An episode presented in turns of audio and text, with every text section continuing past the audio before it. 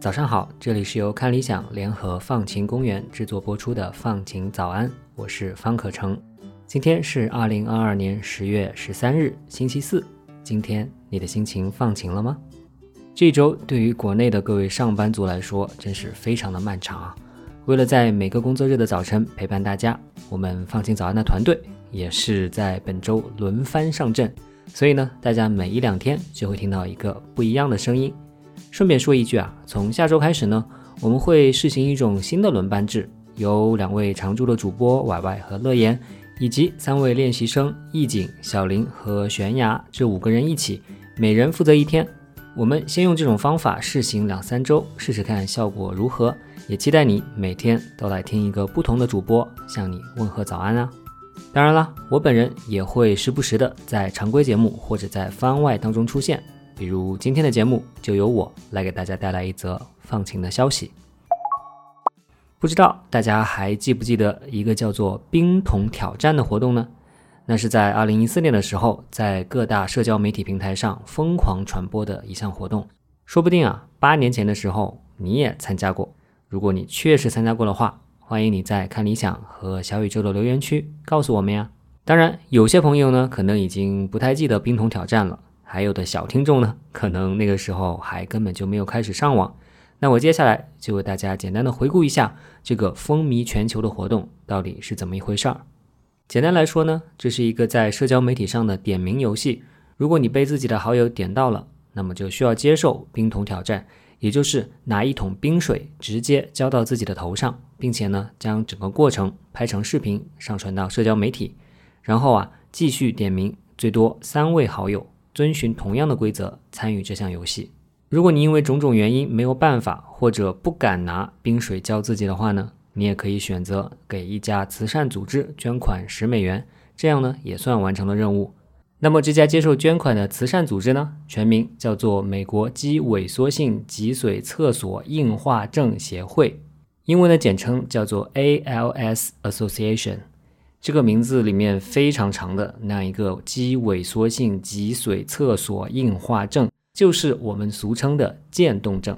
不幸患上这种病的人呢，被称为渐冻人。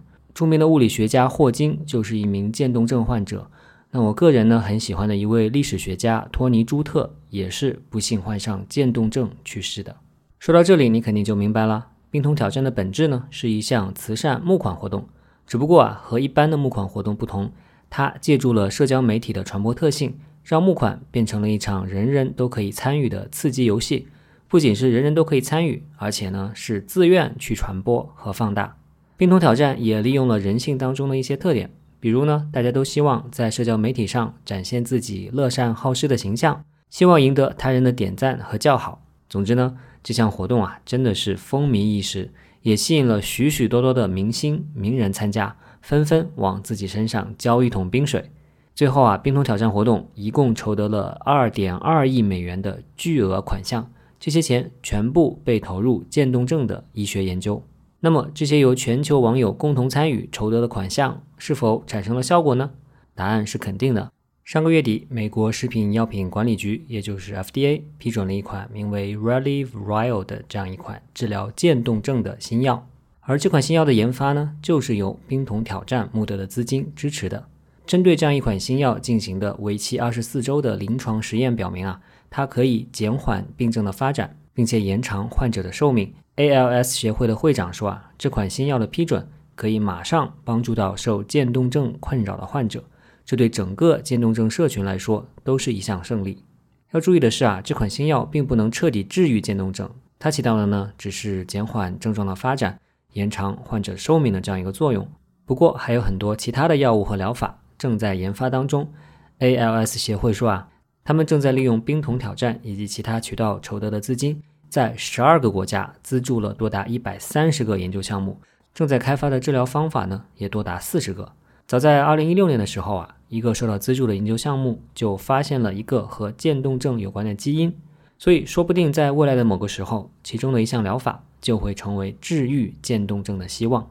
而且啊，冰桶挑战还带来了另一个更加深远的变化，那就是在民众当中大大普及了渐冻症这种罕见病，人们对患有这种病的人有了更多的了解，减少了对他们的歧视，并且啊，激发了更多人通过种种途径去关心和帮助他们的这样一种愿望。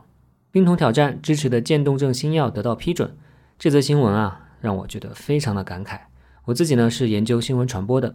最近几年呢，针对社交媒体上出现的种种问题和乱象，也写过不少文章。从全世界的范围来看，社交媒体确实带来了太多的问题，比如虚假信息流行、网络暴力猖獗、党同伐异的情绪强烈等等。似乎但凡是沾上社交媒体，就没什么好事情。在这个时候啊，回望八年前的冰桶挑战，其实也蛮唏嘘的。原来啊，社交媒体上的爆款，并不一定是单纯的操弄情绪、攫取流量。它也可以被用来倡导积极的改变，带来如此重要的社会进步。其实，社交媒体带来的正向改变，在最近几年也一直存在。比如去年河南暴雨期间的互助文档，比如性骚扰受害者在社交媒体上建立起来的那种信任和连结。我想，我们都可以好好的去思考，如何利用社交媒体的传播特性，比如说轻松有趣、吸引眼球，可以利用朋友关系走红传播等等。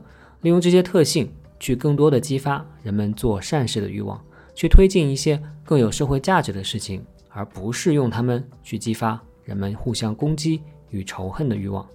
那么，以上就是今天的放晴早安啦！祝你拥有放晴的一天。明天的节目将会有一位嘉宾做客，担当我们的代班主播，他会是谁呢？明天记得准时收听哦。